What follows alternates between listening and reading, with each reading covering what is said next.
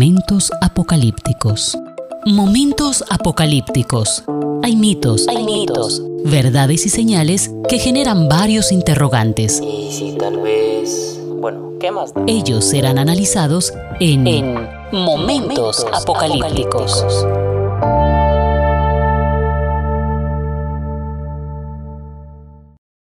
Hola, ¿qué tal? ¿Cómo están? Espero que se encuentren bien y aquí estamos para continuar con Momentos Apocalípticos, un espacio que nos permite analizar los rasgos de la literatura apocalíptica para poder tener un acercamiento a estos textos sagrados de una manera tranquila, relajada, donde podamos entender que la historia de Apocalipsis y de todos los escritos que hablan sobre literatura apocalíptica de una manera tranquila, de una manera que nos dé esperanza. Momentos apocalípticos. El Apocalipsis no tiene que ver con crear sustos, terrores, miedos en el colectivo imaginario, en absoluto. Está precisamente diseñado por Dios y escrito por inmensidad de autores, sobre todo Juan en el Apocalipsis, para darnos la tranquilidad en medio de toda una situación caótica que apunta a eliminar a Dios y a eliminar a la iglesia,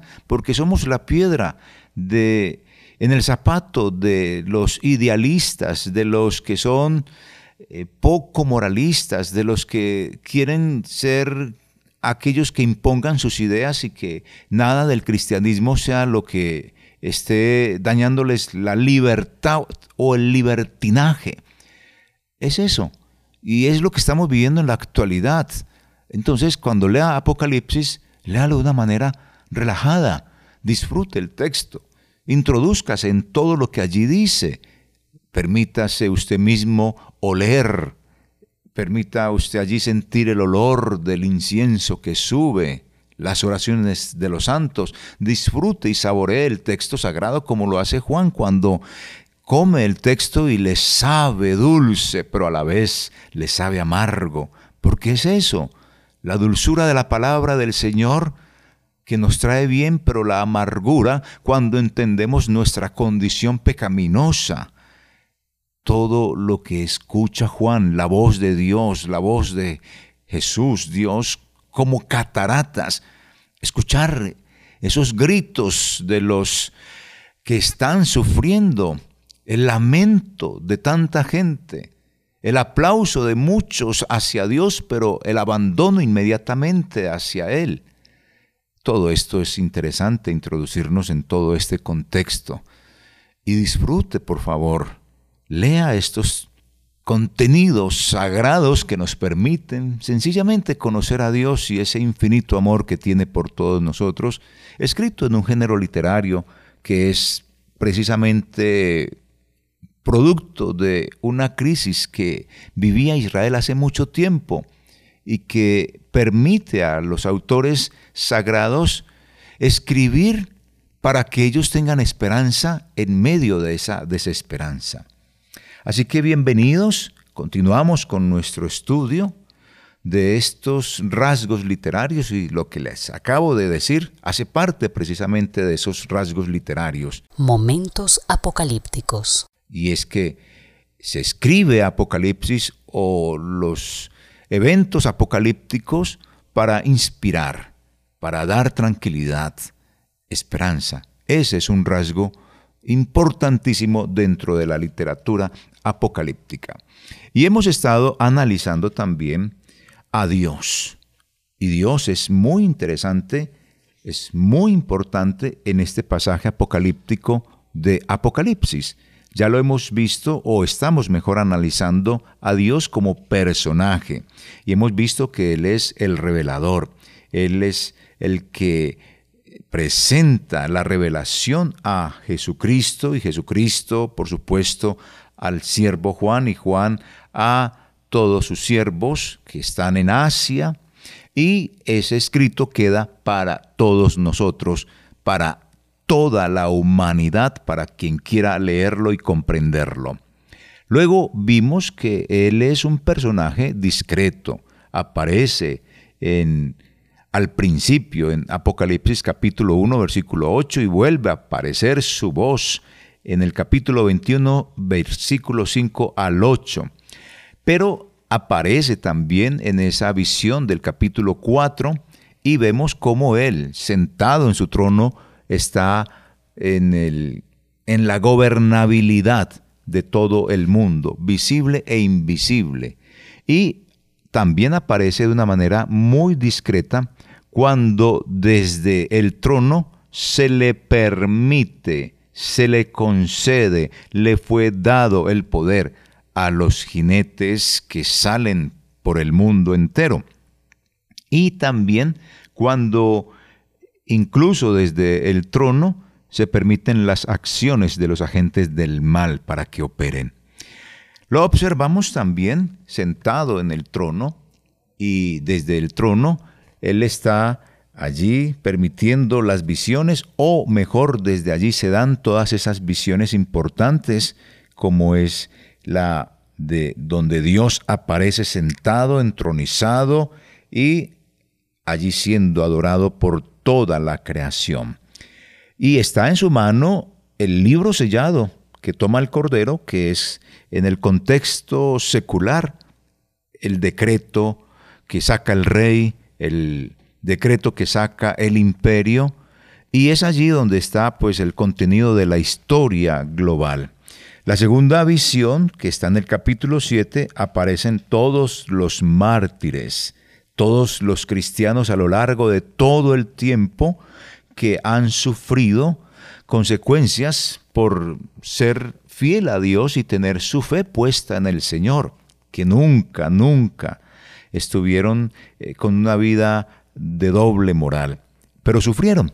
Y no necesariamente tienen que haber sufrido en el sentido de ser un fusilamiento por tener su fe en el Señor. Posiblemente están allí todos aquellos que tuvieron que llorar, tuvieron que estar escondidos de una u otra manera, no porque no quisieran mostrar su fe, sino porque no les permitían eso. Y encontramos países donde hay mucha, mucha gente cristiana donde no puede demostrar su fe porque inmediatamente los colgarían, sobre todo en países musulmanes o árabes donde no se permite hablar de Dios en absoluto, pero hay muchos que son cristianos y los encuentran y tienen que salir del país o perder sus empleos o vivir eh, como ratas escondidos para poder seguir en su vida normal, en su fe hacia Dios. Aquí están todos estos quienes sufren de una u otra manera una persecución. Por ejemplo, usted puede estar sufriendo una persecución en su casa porque tiene la fe en el Señor y su esposa o su hijo no le habla. Ese puede ser también el que usted esté allí eh, señalándose a sí mismo o figurando allí dentro de esa visión porque está sufriendo. Puede que no haya alcanzado la muerte todavía por seguir al Señor, pero posiblemente llegue a alcanzar la muerte por serle fiel al Señor, pues al fin y al cabo también los cristianos somos testigos y testigos es mártir, que podemos hasta morir por seguir al Señor. Vimos también en esta visión del salón donde está Dios entronizado, la tercera visión en el capítulo 11, versículos 15 al 19, donde se presenta ese culto eh, estableciendo allí eh, esa adoración eterna y es una adoración al reinado de Dios sobre el mundo y el mundo entero está allí congregado adorando a Dios y como dije en alguna ocasión es el texto clave máximo de todo lo que tiene que ver precisamente con el gobierno de Dios. Y en la cuarta visión, capítulo 19, versículos 1 al 11, encontramos que se celebra la caída de Babilonia con otra liturgia, con otro culto y donde se anuncian las bodas del Cordero. Es muy bonito todo esto porque ya es en la entrada final. Cae todo el mundo opresor, todos aquellos que están en contra del cristianismo a través de la ideología, a través del fusil, a través del impedimento, de, de impedir que la gente trabaje, porque sigue a Dios y entonces no le quiere dar oportunidades. Todo eso es en esta visión. Babilonia cae. Y está luego el anuncio de las bodas del Cordero. Qué rico. Nos vamos a casar con Cristo. Bueno, A Cristo le tocó bailar con la más fea, dice la carta del apóstol San Pablo a los Efesios. Es la iglesia arrugada, es una iglesia fea, es decir, es una iglesia que anda siempre tratando de hacer cosas que no le agradan al Señor, pero es eso, esa es nuestra lucha de serle fiel al Señor en todos los aspectos. Y luego estábamos viendo los nombres y los títulos de Dios y empezamos a mirar que hay títulos de dignidad y estábamos observando que muchos de estos títulos pues describen precisamente la soberanía total de Dios sobre el mundo visible e invisible.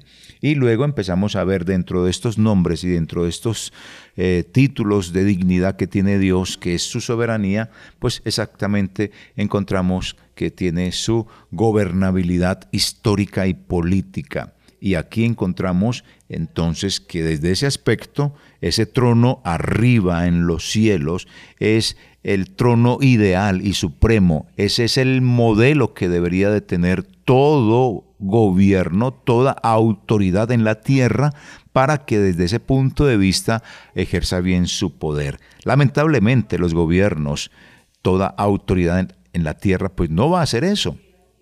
Nunca lo va a hacer. Encontramos, por ejemplo, a, al Papa sentado en un trono en Roma, pero lleno de una serie de hombres y de mujeres que lo único que hacen es servirle a él, pero él no sirve a la humanidad. En cambio, este gobierno, el gobierno de Dios, sirve a la humanidad. Momentos apocalípticos. Por lo general los gobiernos tratan de servir a la humanidad, pero lo hacen a través de la corrupción, lo hacen a través de engaños, y, y no es una gobernabilidad auténtica, pura, diáfana este gobierno, este trono que está encima de todos los demás tronos o todos los otros gobiernos, es un gobierno auténtico y es el modelo, el paradigma que deben de seguir los gobiernos actuales. Ojalá ellos aprendieran de ese gobierno de Dios y no lo eliminaran. Porque llegará el momento en que si eliminan a Dios, Dios los eliminará también a todos ellos allá en la eternidad. Y no es eliminación de aniquilación, sino de sufrimiento eterno. Aquí en este aspecto de esa gobernabilidad histórica y política, pues encontramos, como dije, eh, al que está o el que está sentado en el trono, y ya hemos visto en el capítulo 4 toda la descripción que se da de él. Y también encontramos que es el Todopoderoso, el Todopoderoso, textos que ya hemos visto de él, Apocalipsis capítulo 1, versículo 8, Apocalipsis capítulo 4, versículo 8, versículo 11, versículo 17, Apocalipsis capítulo 5, versículo 3 y vamos a mirar otro texto que es Apocalipsis capítulo 16, versículo 7. También oí a otro que desde el altar decía, ciertamente Señor Dios Todopoderoso, tus juicios son verdaderos y justos. Y también podemos mirar otro aspecto de este nombre, o más que otro aspecto de este nombre, otro texto donde nos habla de el Todopoderoso, que está en el capítulo 19, versículo 6. Y oí como la voz de una gran multitud, como el estruendo de muchas aguas y como la voz de grandes truenos que decía, Aleluya, porque el Señor nuestro Dios Todopoderoso reina. Gocémonos y alegrémonos y démosle gloria porque han llegado las bodas del Cordero.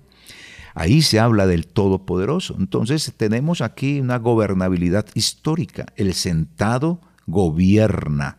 Y eso hace al creyente tener una esperanza tranquilizadora en Dios, porque está, sabemos quién está en el trono y cómo van a quedar las cosas. Apocalipsis capítulo 21, versículo 22 nos dice, y no vi en ella templo, porque el Señor Dios Todopoderoso es el templo de ella y el Cordero.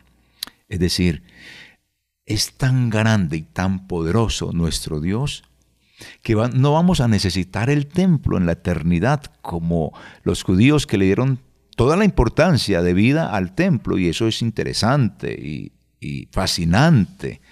esa majestuosidad y, y la, digamos, dedicación de toda una historia israelita concentrada precisamente en un aspecto material, una belleza de un templo.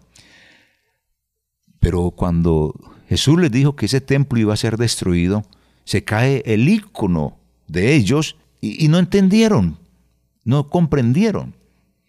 Y cae precisamente cuando el general Tito destruye a esa región donde estaba el pueblo judío y luego son esparcidos y se cae esa figura icónica que para ellos representaba el templo y quedan sin templo.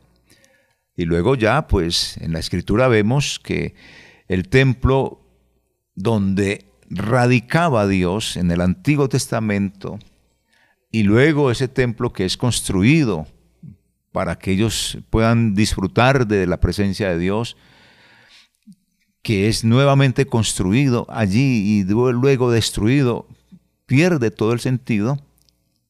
Y aquí aparece luego en la historia bíblica que nosotros, los seres humanos, somos constituidos templo del Espíritu de Dios, templo de Cristo, templo de Dios. Y ya en la eternidad encontramos que Dios mismo es el templo, ya no hay necesidad de muros él es el templo y nosotros estamos en Él. Si aquí en la tierra nosotros somos el templo y Él está en nosotros, en la eternidad Él es el templo y está precisamente, estamos nosotros en Él. Es a la inversa. Dios es un Dios soberano, es un Dios que sabe gobernar. Encontramos otro nombre y es poderoso. Y en Apocalipsis, y vamos a mirar el texto, Apocalipsis capítulo 18. Apocalipsis capítulo 18, en el versículo 8 encontramos otro título de Dios. Por lo cual en un solo día vendrán sus plagas, muerte, llanto, hambre, y será quemada con fuego, porque poderoso es Dios el Señor que la juzga. Ese es el otro título que se le da a Dios. Otro título de esa gobernabilidad o de esa soberanía que se le da a Dios es también Señor. El capítulo 11 de Apocalipsis, versículo 15, capítulo 11, versículo 15 nos dice, el séptimo ángel tocó la trompeta y hubo grandes voces en el cielo que decían, los reinos del mundo han venido a ser de nuestro Señor y de su Cristo. Ahí está la frase, Señor y de su Cristo, y Él reinará por los siglos de los siglos. Otro texto que nos habla también de ese señorío, de, de esa gobernabilidad de nuestro Dios, es el capítulo 15, versículo 4. ¿Quién no te temerá, oh Señor, y glorificará tu nombre? Pues solo tú eres santo, por lo cual todas las naciones vendrán y te adorarán, porque tus juicios se han manifestado. Ese es título de honor. Y ya hemos visto algo parecido y es Dios Todopoderoso. También está compuesto el Todopoderoso con el nombre de Dios, Dios Todopoderoso. Y este nombre lo encontramos en Apocalipsis capítulo 16, versículo 14, pues son espíritus de demonios que hacen señales y van a los reyes de la tierra en todo el mundo para reunirlos a la batalla de aquel gran día del Dios Todopoderoso. Nombre compuesto, Dios Todopoderoso. Antes se le llamaba Todopoderoso, ahora es Dios Todopoderoso. Y también lo encontramos, el mismo nombre, en el capítulo 19, versículo 15, y dice, de su boca sale una espada aguda para herir con ella a las naciones, y él las regirá con vara de hierro, y él pisa el lagar del vino del furor y de la ira del Dios Todopoderoso. Momentos apocalípticos. Esto podemos seguir haciéndolo, ¿cierto? dando estos nombres y todos estos títulos y en términos generales lo voy a hacer sin ya estar tocando cada uno de estos textos bíblicos. Recibe sencillamente estos nombres porque son títulos de dignidad que muestran que él está en el contexto histórico y político. Ya hemos visto que está sentado en el trono, eso es un aspecto político y tiene un título exclusivo, el Señor Dios Todopoderoso, es decir, está por encima del que sea, de cualquier gobierno, de cualquier jefe militar, de cualquier autoridad. Encima totalmente indica ese título y ya hemos visto que recibe esos nombres que le indican precisamente ese poder, poderoso, Señor, Dios Todopoderoso. Hay otro que es el Señor Dios, eh, otro que es Rey de las Naciones, y en el gran día, en el gran día del Dios Todopoderoso, ese es otro nombre que recibe, y luego se habla de una acción de él, el furor de Dios, expresado en Apocalipsis 14, 10, Apocalipsis 14, 19, Apocalipsis 15, 1 y 15, 7, Apocalipsis 16, 1. Ahí se habla del furor de Dios, cómo convertirá la derrota de los agentes del mal en el gran banquete de Dios donde se come carne de reyes, capítulo 19, versículos 17 al 18. Esta es una gran metáfora del juicio de Dios donde todos estos reyes, estos gobernantes del mundo que no quisieron seguir haciendo la obra de Dios, eh, un gobierno modelado por Dios, donde tuvieran a Dios como el paradigma de su autoridad, pues esos gobiernos y esas autoridades, en términos generales, gobiernos y autoridades, todo el que tenga poder y lo use mal, pues llegará a ser el banquete de Dios donde se come carne de reyes. ¿Qué quiere decir eso? Tienen castigo eterno. Y lo muestra de una manera metafórica eh, muy bonita. Quiero leer esa parte precisamente de este texto porque eh, quiero explicar algo allí. Apocalipsis 19, 17 dice, Y vi a un ángel que estaba en pie en el sol, y clamó a gran voz diciendo, A todas las aves que vuelan en medio del cielo, venid y congregaos a la gran cena de Dios para que comáis carnes de reyes y de capitanes y carnes de fuertes, carnes de caballos y de sus jinetes y carnes de todos, libres y esclavos, pequeños y grandes. Y vi a la bestia, a los reyes de la tierra y a sus ejércitos reunidos para guerrear contra el que montaba el caballo y contra su ejército. Y la bestia fue apresada y con ella el falso profeta que había hecho delante de ella las señales con los cuales había engañado a los que recibieron la marca de la bestia y habían adorado la imagen. Estos dos fueron lanzados vivos dentro de un lago de fuego que arde con azufre. Y los demás fueron muertos con la espada que salía de la boca del que montaba el caballo y todas las aves se saciaron de las carnes de ellos. Esta es una metáfora para mostrar el juicio. Sencillamente esta cena del Señor es que el plato del mundo, del gobierno, de las autoridades, va a ser eso. Una mala autoridad, un mal gobierno, quien ejerza una soberanía y una gobernabilidad en pro de sí mismo a costa del maltrato, de la opresión, de eliminar a Dios en medio de la cultura, en medio de la sociedad, pues van a ser estas personas precisamente el banquete, el gran banquete de Dios o la gran cena de Dios. Y esto lo muestra de esa manera metafórica para indicar que tienen juicio para indicar que perdieron, que aunque tuvieron la autoridad en la tierra, perdieron, porque no supieron usar precisamente eso como mm, teniendo a Dios modelo para gobernar. Simplemente se dejaron llevar del poder y abusaron de eso. Ahora, también encontramos en esta gobernabilidad de Dios, en la parte histórica y política, que Dios decide y juzga todo el proceso de la historia. Y esto, pues uno puede decir, está en abierta contraposición al imperio, a los gobiernos, y en ese caso al imperio de ese momento, que era el romano, y de los reyes de todo el mundo.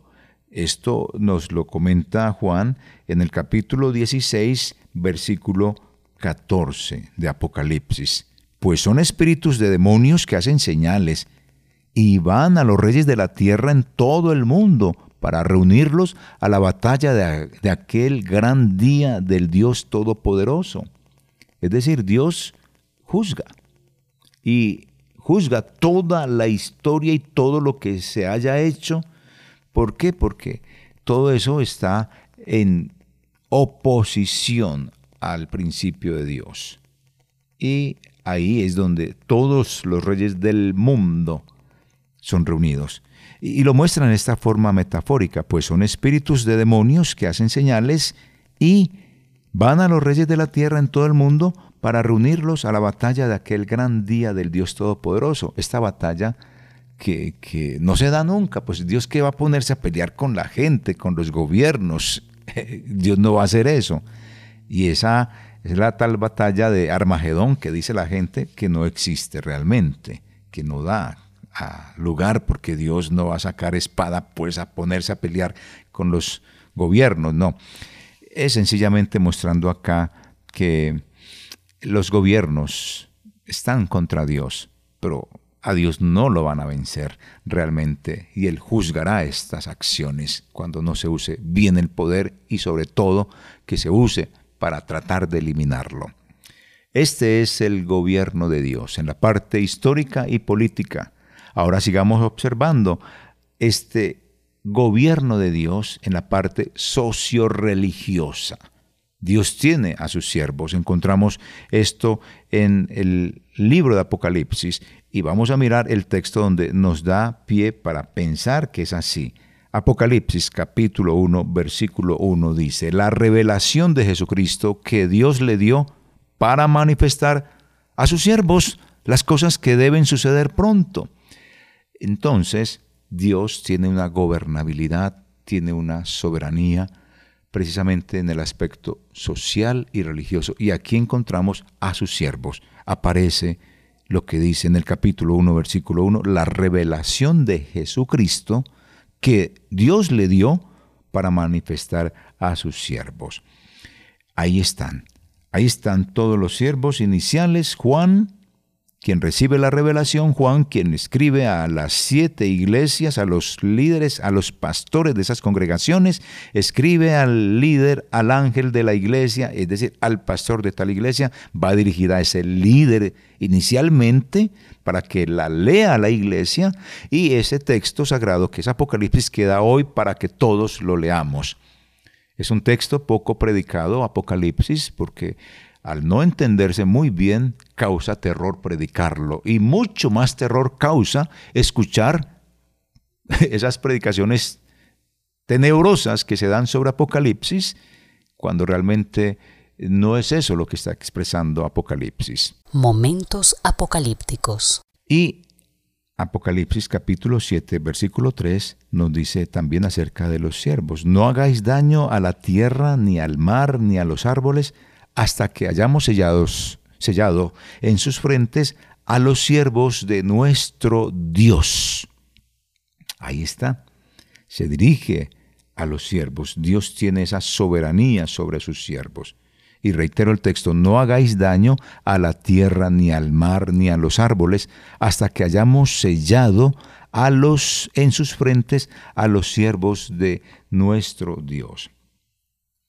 El capítulo 22 de Apocalipsis también nos habla del mismo tema, los siervos. Capítulo 22, versículo 3 dice, Y no habrá más maldición, y el trono de Dios y del Cordero estará en ella, y sus siervos le servirán. Ahí están. Y el versículo 6 nos dice, Y me dijo, estas palabras son fieles y verdaderas, y el Señor, el Dios de los espíritus de los profetas, ha enviado su ángel para mostrar a sus siervos las cosas que deben suceder pronto. se la mostró a los siervos suyos, a aquellos, a aquellos líderes de las iglesias de Asia, y ahora queda a merced de todos nosotros. ¿Qué uso le damos a este texto sagrado? Lo respetamos como debe de ser, nos acercamos con la, digamos, el respeto que este libro merece y hablamos lo que es correcto de él o decimos lo que no dice allí. Y recuerde que decir lo que no dice a alguien, eso es chisme. Y los chismosos no entran al reino de los cielos. ok. Sigamos acá con algo y es eh, el sello, el sello de Dios que tienen los siervos del Señor. Capítulo 7, versículo 2. Vi también a otro ángel que subía de donde sale el sol y tenía el sello del Dios vivo y clamó a gran voz a los cuatro ángeles a quienes se les había dado el poder de hacer daño a la tierra y al mar, diciendo, No hagáis daño a la tierra, ni al mar, ni a los árboles, hasta que hayamos sellado en sus frentes a los siervos de nuestro Dios. Apocalipsis capítulo 7 versículos 2 y 3 nos habla precisamente del sello que se coloca a los siervos del Señor. Indica protección, indica es mío, indica yo estoy en él. Este hombre, esta mujer es mío, es mía, lo que está diciendo Dios. Y también encontramos este sello en los siervos de Dios en el capítulo 9 de Apocalipsis, capítulo 9, versículo 4. Y se les mandó que no dañasen a la hierba de la tierra, ni a cosa verde alguna, ni a ningún árbol, sino solamente a los hombres que no tuviesen el sello de Dios en sus frentes. ¿Para qué? ¿Para qué tienen este sello los siervos del Señor? Para identificarlos como su propiedad, para guardarlos, para protegerlos. Y otro aspecto es que nos dice sobre el sello colocado a los siervos de Dios es en el capítulo 20, versículo 6, que dice, Bienaventurado y santo el que tiene parte en la primera resurrección.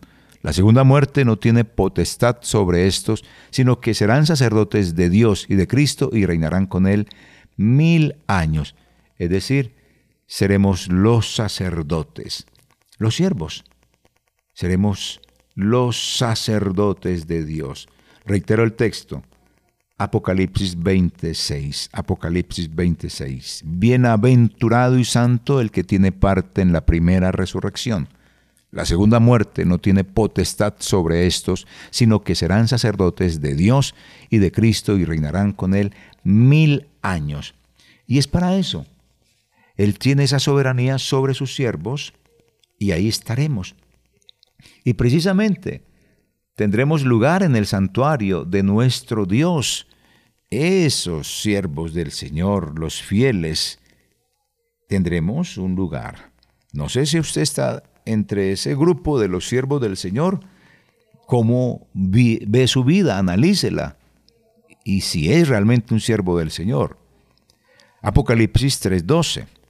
Al que venciere, yo le haré columna en el templo de mi Dios, y nunca más saldrá de allí y escribiré su nombre, escribiré sobre él el nombre de mi Dios y el nombre de la ciudad de mi Dios, la nueva Jerusalén, la cual desciende del cielo, de mi Dios y mi nombre nuevo.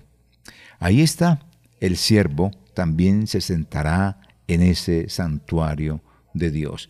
Capítulo 3, versículo 12, como el que acabamos de leer, nos lo relata de esa manera. Esa es la posición del siervo del Señor capítulo 11, eh, miremos el versículo número 1. Capítulo 11, versículo 1. Entonces me fue dada una caña semejante a una vara de medir y se me dijo, levántate y mide el templo de Dios y al altar y a los que adoran en él. Entonces, allí hay un lugar precisamente para todos los siervos, porque adoramos en el templo. Y Luego en el versículo, o mejor, si miramos en el capítulo 3 nuevamente, si volvemos allí, hay algo especial y es capítulo 3 de Apocalipsis, versículo 12, nos dice de la siguiente manera, al que venciere yo le haré columna en el templo de mi Dios. Es decir, estaremos en la ciudad de Dios. Nos habla de una ciudad prácticamente, el templo, al que venciere. Estaré allí y seremos esa columna, es decir, en el mundo espiritual entendemos esto como baluartes, como personas que somos columnas en la intercesión, en la adoración, personas que están llenas del Espíritu para estar cumpliendo esta función. Así que Dios es soberano, en todo esto lo podemos ver. Y es interesante que entendamos que Dios es soberano porque tiene precisamente esa gobernabilidad en el mundo socio-religioso, en el mundo entero. Y ahí es donde muchos le permiten que entre y otros lo rechazan. Esos son sus siervos, unos siervos que le sirven, otros siervos que no le sirven. Los siervos disfrutamos sencillamente de esa gobernabilidad y eso es maravilloso. Encontramos en Apocalipsis capítulo 15, versículo 3, lo siguiente, y cantaban el cántico de Moisés, siervo de Dios, y el cántico del Cordero diciendo, Grandes y maravillosas son tus obras, Señor Dios Todopoderoso. Justos y verdaderos son tus caminos, Rey de los santos, Rey de los santos. Ahí está ese texto donde nosotros, los siervos del Señor, expresaremos también a Dios toda esta alegría. Estarán los profetas, Él es el que está sobre sus profetas, es el soberano, sino que en los días de la voz del séptimo ángel, cuando Él comience a tocar la trompeta, el misterio de Dios se consumará como Él lo anunció a sus siervos, los profetas, los que anunciamos la palabra de Dios, sea pastor o sea cualquier cristiano, cualquier persona que hable de Dios como debe de ser y lo que es de Dios, ese es un siervo del Señor. Y nos llama profetas. En ese sentido somos profetas y somos sus siervos. Así que, estimado amigo, qué bueno encontrar esto eh, tan importante de parte de Dios hacia a la humanidad, ¿cierto? Esto nos ayuda a entender un poquito quién es Dios en el libro de Apocalipsis. Y ya para entonces ir finalizando nuestro capítulo de hoy, hemos observado los nombres y los títulos de dignidad de Dios, como han sido eh, los que describen precisamente eso de Él, el Todopoderoso. Encontramos que Él, sentado en su trono real allá arriba en los cielos, tiene una soberanía, una gobernabilidad en la historia y en el mundo religioso. Momentos apocalípticos. Y desde ese punto de vista también entramos todos los que le servimos, los que le amamos, los siervos del Señor, estamos ahí, estamos ahí incluidos todos, pastores y ovejas. Y a la final todos somos ovejas, tanto pastor como ovejas, es eso, es eso, somos eso, ovejas. Nadie es más ni menos. Simplemente que los pastores tienen una responsabilidad un poco distinta al de las ovejas, pero de igual manera somos ovejas lavadas con la misma sangre del cordero. Tanto pastor como ovejas, la misma sangre, ni una gota más ni una gota menos. Iguales delante del Señor. Somos siervos que estamos para servirle. Y ojalá la iglesia entendiera eso y no ubicara a los pastores más allá de lo que lo deben de ubicar. Es un hombre común y corriente como usted, una oveja común y corriente como usted, que necesitamos la misma sangre del cordero, vivimos las mismas dificultades que vive cada una de las personas. Eso es importante tenerlo. Este es nuestro Dios soberano. Así que hemos visto estos aspectos importantes de nuestro Dios en el libro de Apocalipsis. De esta manera entonces eh, quiero ya finalizar este capítulo por el día de hoy. Muchas gracias por eh, haberme acompañado y sigamos estudiando estos rasgos de la literatura apocalíptica. Recuerde, si quiere escribirme, el correo mío es jmontoyaoficial jmontoyaoficial.gmail.com. Ahí me puede escribir sus sugerencias, sus comentarios. Son importantes, si lo desea. Muchas gracias. Hasta luego. Momentos apocalípticos. Momentos apocalípticos. Hay mitos, hay mitos, verdades y señales que generan varios interrogantes. Y si tal vez... Bueno, ¿qué más da? Ellos serán analizados en, En Momentos apocalípticos.